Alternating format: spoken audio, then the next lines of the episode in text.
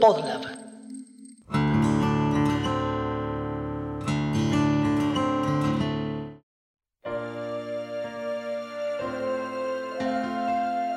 Si hay algo que aprendimos en décadas y décadas de películas y musicales y series y libros,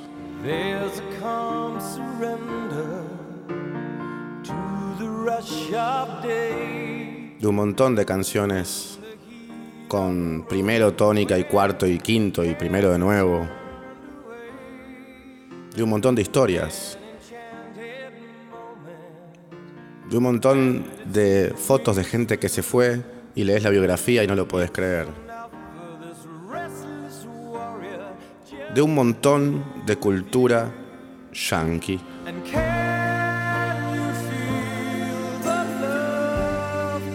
Es que hay que jugársela por tus sueños. Porque al final hay recompensa. Es de que no tenés que abandonar nunca lo que querés. Porque no abandonar es asegurarse el triunfo tardío. Porque primero tenés que aprender cosas. Primero tenés que pensar que estás perdido o perdida. Pero si aprendés que estás perdido o perdida, si no abandonás, si seguís buscando, si en ese momento en el cual menos ves futuro en lo que estás haciendo, vos abandonás, perdés. Si en ese momento en el cual menos ves futuro en lo que vos haces y todo parece que se cae a pedazos, seguís, después ganás. Porque lo que nos enseñó Hollywood, y digo Hollywood porque, bueno, porque ese formato, es- esta, esta idea, de este concepto de triunfar después de, de pelearla mucho, viene de ahí. No está ni en Kurosawa, ni en Godard, ni en Leonardo Fabio, ni en, no sé, Fellini. Es una idea, es un concepto que viene de Estados Unidos. Entonces, por eso digo Hollywood. Entonces decía, lo que nos enseñó Hollywood, lo que les enseñó a los niños que ven las películas de Disney, a los adultos y las adultas que también vemos películas de Disney o de Pixar, que están buenísimas, por supuesto. Es que si vos le das y le das y le das, al final el mundo te recompensa porque vos no dejaste de creer. Porque vos seguiste y seguiste jugándotela por tus sueños. Y mientras más sufrimiento tenés, como Dumbo, como Bambi, por ejemplo, aunque todavía no hicieron remakes de esas películas como para que algún centennial entienda a qué me refiero, si no es que la vio por YouTube. Pero bueno, es el mismo molde en general en las demás películas y otras, no solo Disney. Es eso, es que si vos te la jugás, vas a ganar. Entonces, en tu momento de pesadumbre, en tu momento difícil, te acordás de eso porque lo aprendiste, o ves una película, escuchás una canción como esta, que está buenísima, obviamente, amo a Elton John, ¿eh? obviamente. Y te vas a dormir diciendo, voy a seguir, porque voy a poder. Porque voy a poder y en algún momento me va a llegar. Y ese sueño que tengo, que estoy mirando desde que soy chiquito, chiquita, y que me llama, me puede, me hace levantarme todos los días, se me va a hacer realidad.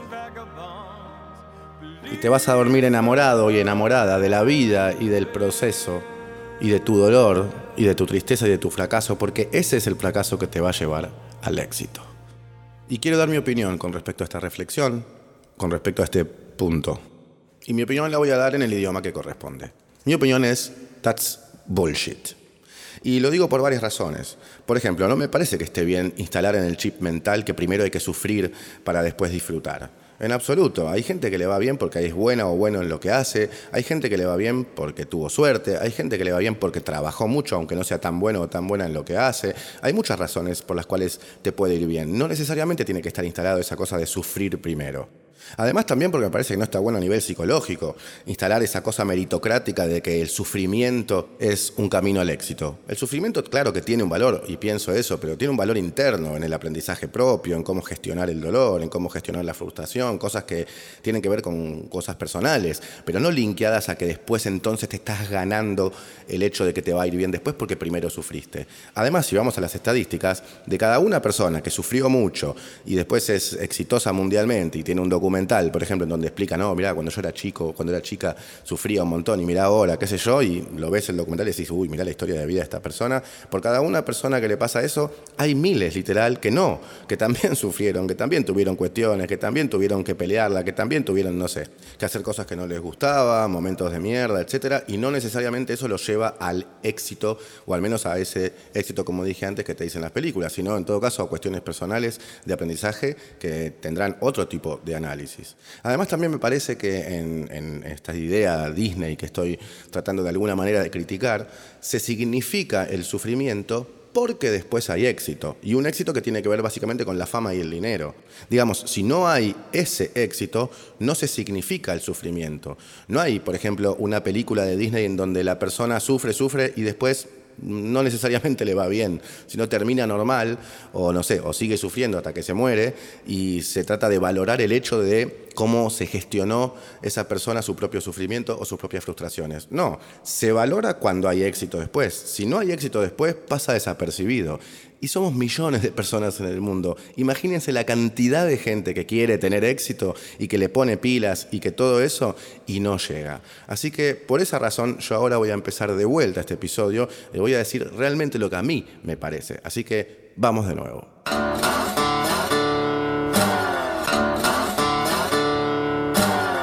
Para, antes que nada aclaro por qué opino lo que acabo de decir y por qué voy a opinar lo que voy a opinar en este episodio.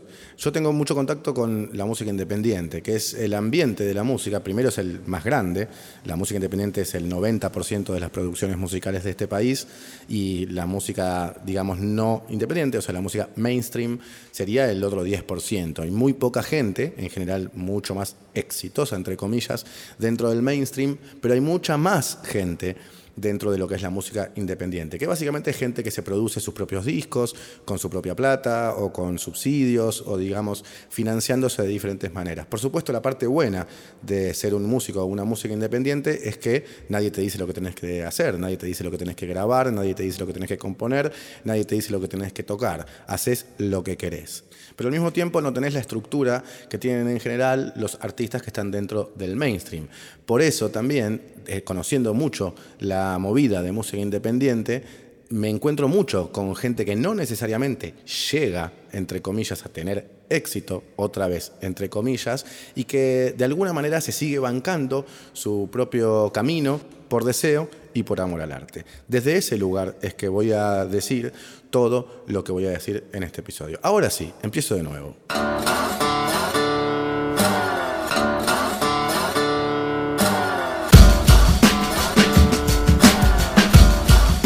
Porque este episodio es para esa gente. Es para toda esa gente que también se la jugó por sus sueños, que también tuvo problemas, que también tuvo inconvenientes y se la jugó y se la jugó y se la jugó y nunca llegó.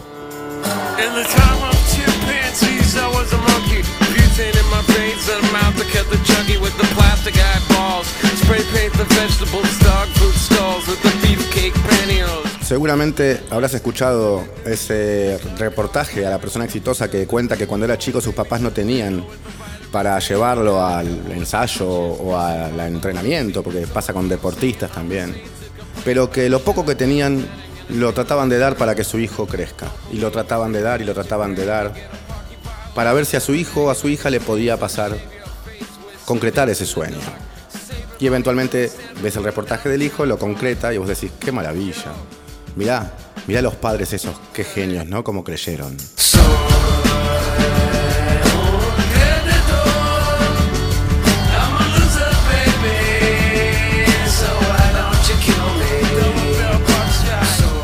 ¿Alguna vez pensaste en los sueños de los padres, por ejemplo? Porque es muy fácil, digamos, pensar en el hijo, ¿no? Bueno, en la historia de vida del hijo. Pero está la historia de vida de los padres. Muchas veces, inclusive, uno de esos personajes exitosos que cuenta esta historia dice, mi mamá quería ser actriz. Y bueno, no pudo, pero se la jugó para que yo sea. Y hoy yo soy exitosa. Por dar un ejemplo, ¿no? O mi papá quería ser jugador de fútbol, jugaba en, en su equipo de barrio. Pero bueno, después andaba por ahí haciendo changas. Pero bueno, cuando yo empecé a jugar, todas esas changas las disponía para que yo pueda ir a entrenar al equipo. Y ahora soy un jugador exitoso, millonario y salgo en las revistas. Bueno, no voy en las revistas, en Instagram, en TikTok, etc. Y siguiendo mi propio ejemplo, si pensamos en esos padres o en esas madres, bueno, sus sueños no se cumplieron. Ah, pero están obligados a ponerse felices porque transfirieron sus propios sueños a los de sus hijos. Y eso en general es, un garrón. O sea, lo que vos no pudiste hacer se lo transferís a tus hijos y es un garrón. También le transferís tus miedos, tus prejuicios, tus frustraciones, etc. Pero para una sociedad meritocrática y capitalista queda bárbaro. Mi papá cantaba, sí, no, mi papá cantaba. Mi papá era un gran cantor que cantaba en todas las fiestas de la familia. Hizo un par de shows, inclusive un par de reportajes en la radio. Pero bueno, la vida no lo acompañó y bueno, se dedicó a su trabajo textil, a su trabajo comercial, lo que sea, por decir algo. Pero bueno, mira cómo es el mundo, ahora yo soy exitoso o exitosa. No sé, pensá por ejemplo en los hermanos de Maradona, que también jugaron al fútbol, ¿eh? En primera y todo. Y ellos habrán tenido su propio sueño de triunfar. Pero no, aparecen en el documental del hermano, que por supuesto que los pone felices, no estoy diciendo que no eso.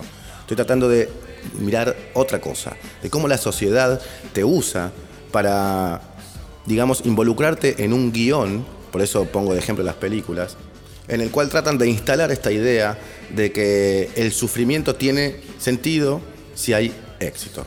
Porque además, si no hay alguien famoso y rico en la familia, no hay documental, amigos o amigas. Pasa desapercibido y esa gente, como la gente que le pasa eso, y es la mayoría, está simplemente en su casa pensando qué hicieron mal, o en todo caso, por qué los traicionó Disney. I'm a loser. I'm a loser. And I'm not what I appear to be.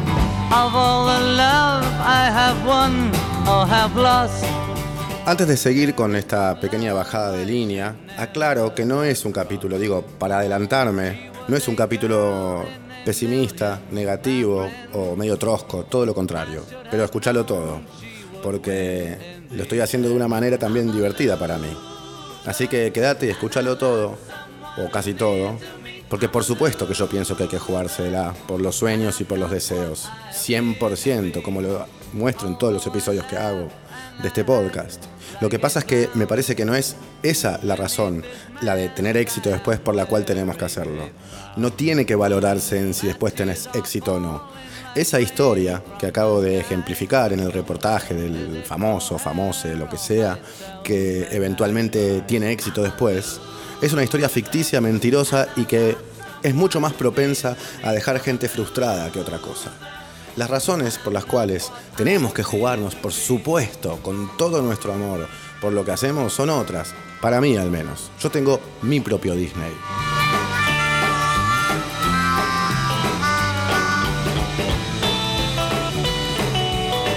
Nunca me va a dejar de llamar la atención escuchar los discos, sobre todo los remasterizados de los Beatles, porque cómo se nota el estéreo raro, ¿no? Que hacían, que tenés de un lado la batería, la batería de un lado solo.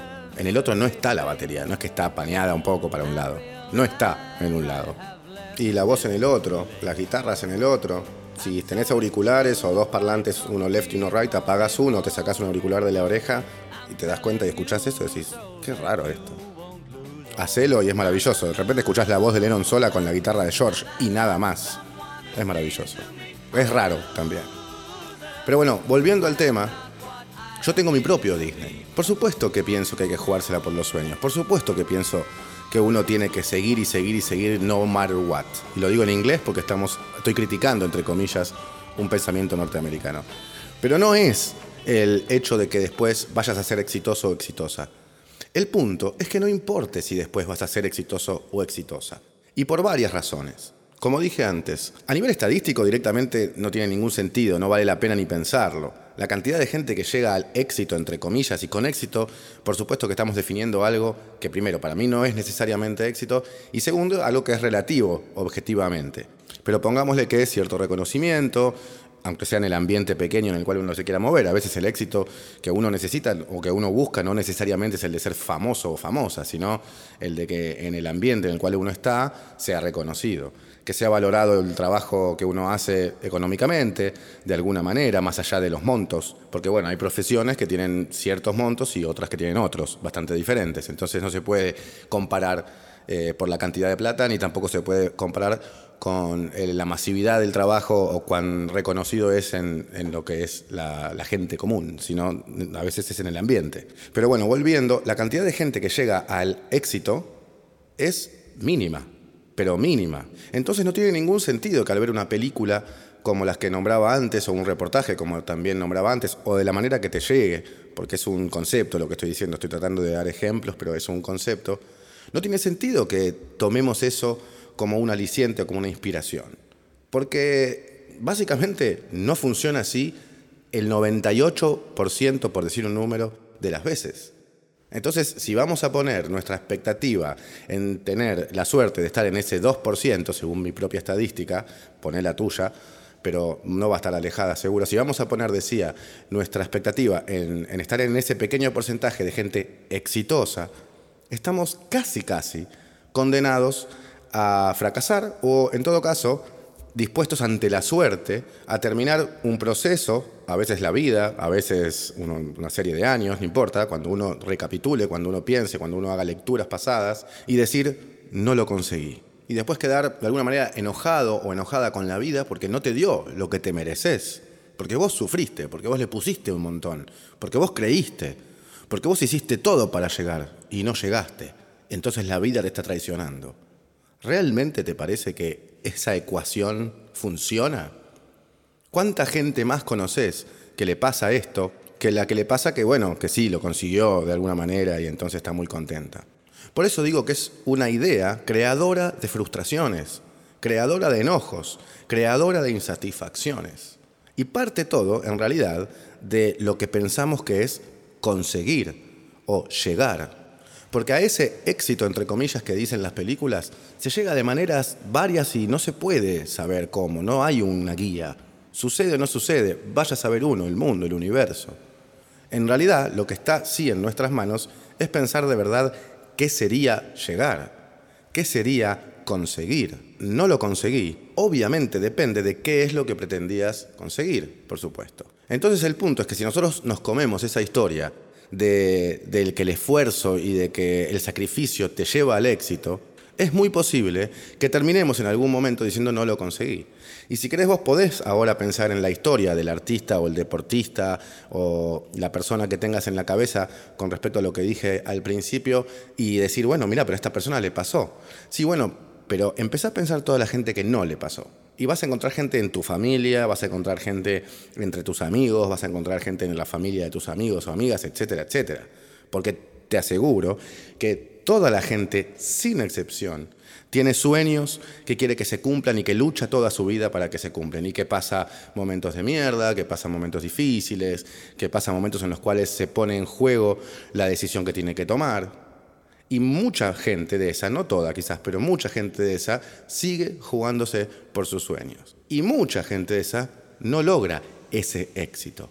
Ahora, el punto es que, y esto es mi opinión, y es mi Disney, para mí sí es exitosa, pero no necesariamente en esa forma de éxito que plantean las películas en esta imagen que estoy dando yo, sino de otra manera y se disfruta y se puede valorar y se puede llegar a esa conclusión si uno de entrada ya también se da cuenta de que el éxito es otra cosa, de que no es esta cuestión de romantizar el esfuerzo, la tragedia, los malos momentos, etcétera, etcétera, porque después va a venir tu momento. En absoluto. Eso es en realidad simplemente darle esperanzas a la gente que en realidad no tiene esperanzas.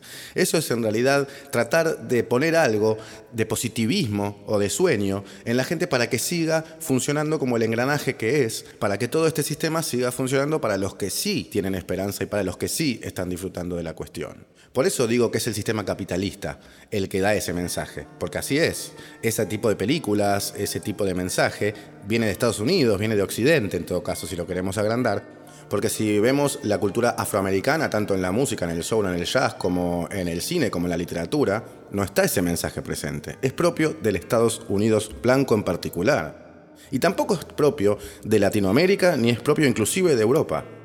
Ese mensaje que es casi religioso, de dar esperanzas falsas, es del Estados Unidos blanco. O sea, Disney, para ponerlo en un concepto particular, es el que da ese mensaje. Y está en nosotros darnos cuenta de que no es así, de que es mentira, de que es una historia para poner esperanzas en la gente para que se vaya a dormir tranquila, básicamente, y no trate de cambiar el sistema, básicamente. Lo mismo que una religión, por eso lo dije antes. Es una forma, en un punto, de adoctrinamiento, aunque suene muy trosco. Ese es el punto. Pero sí hay un lugar, un pensamiento, una forma de pensar, una filosofía, una forma de encarar las cosas, tu disciplina e inclusive tu vida, en la cual sí vas a encontrar algo que sí se paga. Algo que si vos pones, te devuelve la vida. Pero claro, es mucho más difícil, hay que saber mirar. Básicamente hay que animarse a ver la realidad. Oh.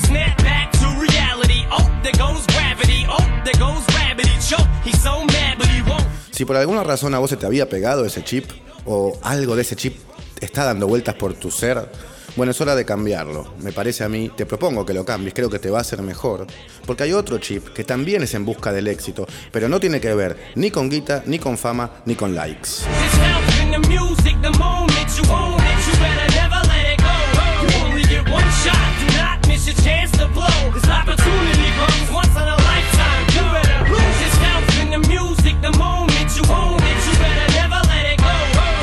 En principio, ¿cómo hacemos para sacarnos el chip?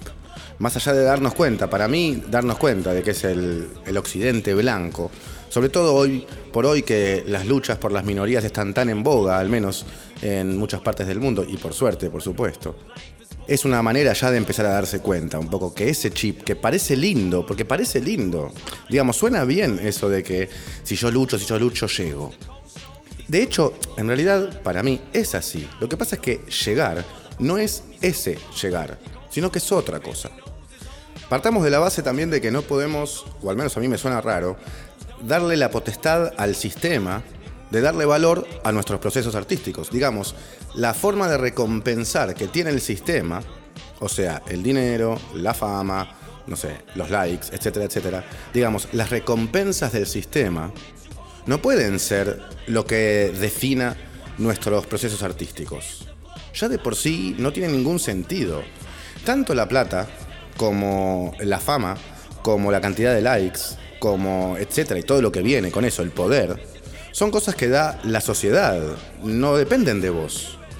Entonces, realmente si tus procesos artísticos van a, digamos, existir para que después los pongas en una especie de pelotero, para que alguien lo haga, lo haga dar vuelta y saque una bola, a ver cuál de todos o cuáles de todos son los recompensados, hay algo que está mal. No sé, al menos yo no me siento en absoluto cómodo con eso.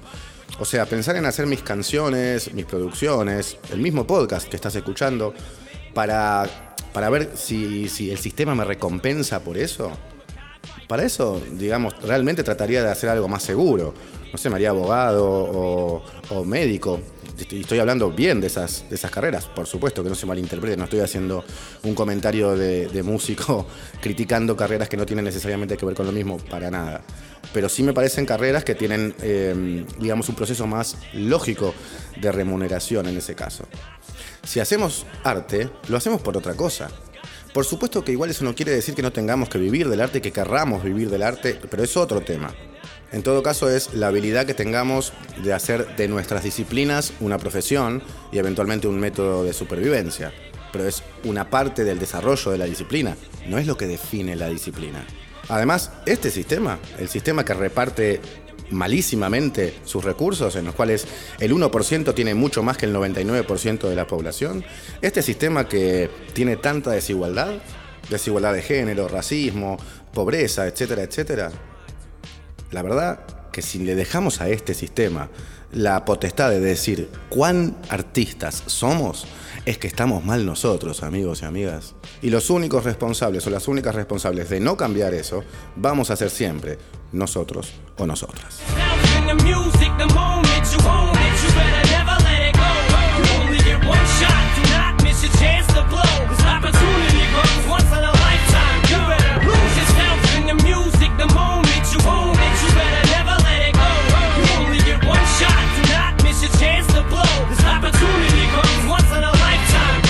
Toda la música que, que escuchas acá, como siempre, la puedes escuchar en la playlist El Musicópata, en Spotify. También puedes escuchar la playlist que se llama Recomiendo, que es música que yo considero menos conocida.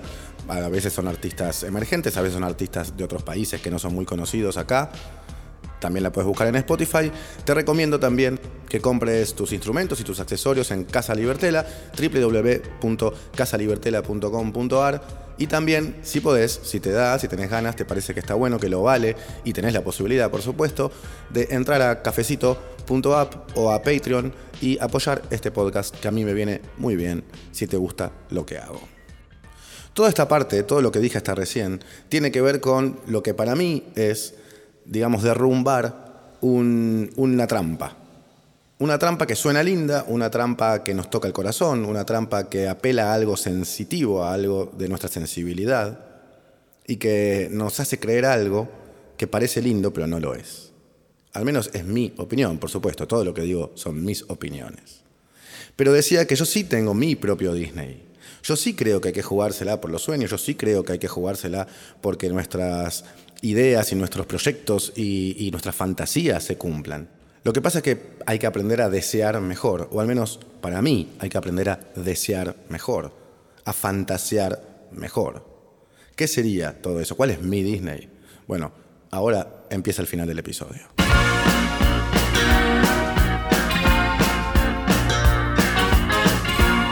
Porque yo también tengo mi Disney. ¿O te pensás que no tengo fantasías y esperanzas? Your blood like winter freezes just like ice. And there's a cold and lonely light that shines from you. You wind up like the wreck you hide behind that mask you use. Lo que pasa es que es más difícil fantasear bien, desear bien, que es lo que decía antes. Y las recompensas son mucho más difíciles de ver. Son mucho más importantes, más profundas también. Pero no salen en las redes sociales ni en la televisión.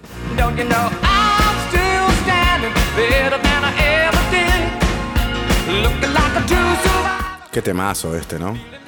Como había empezado con un tema de Elton John un poco criticando, no a Elton John, sino lo que Disney hacía de ese tema de Elton John, termino mi idea también con un tema de Elton John porque realmente adoro a Elton John.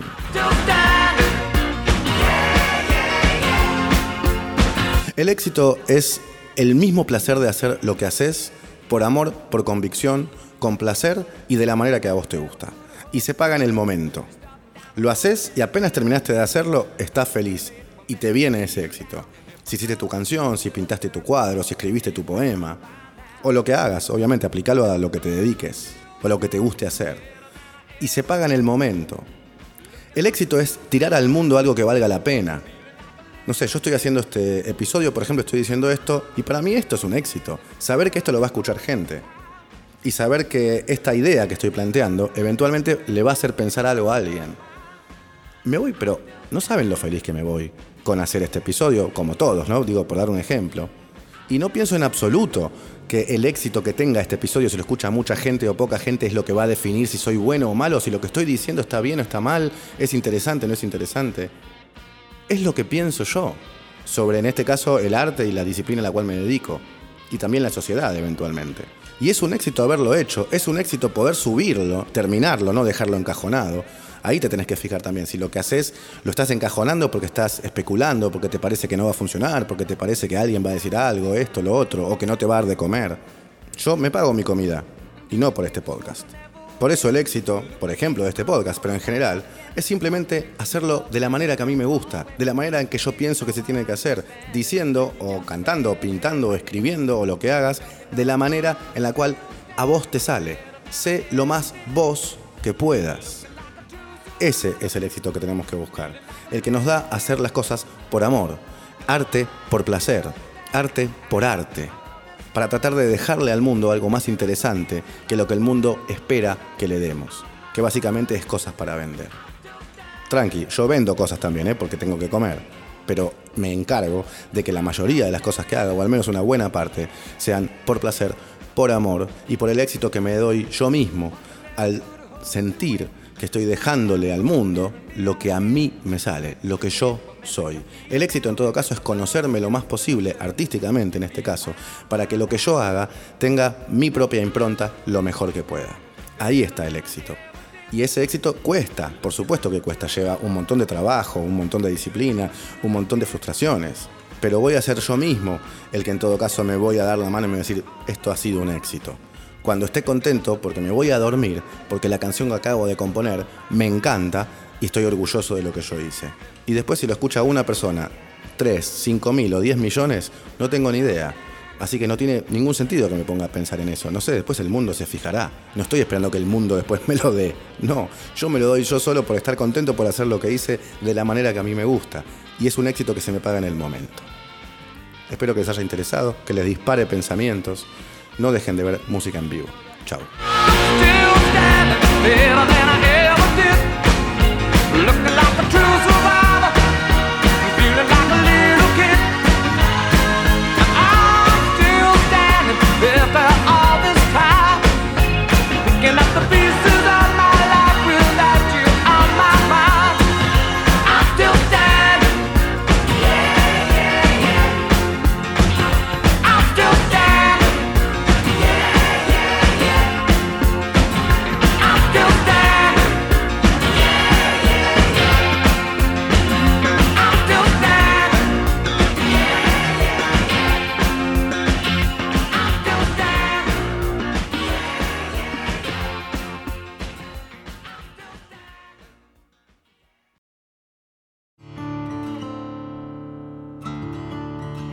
Musicópata es un podcast conducido y producido por Rafael Varela en coproducción con Podlab. ¿Te gustó lo que escuchaste? Entonces te invito a charlar sobre este y otros temas en mis redes. Me encontrás como arroba Raf Varela con dos Fs en Instagram. Y si te gustan los podcasts, te recomiendo que sigas arroba Podlab Media. Ahí vas a poder entrar y enterarte de las novedades de este y de muchos otros podcasts.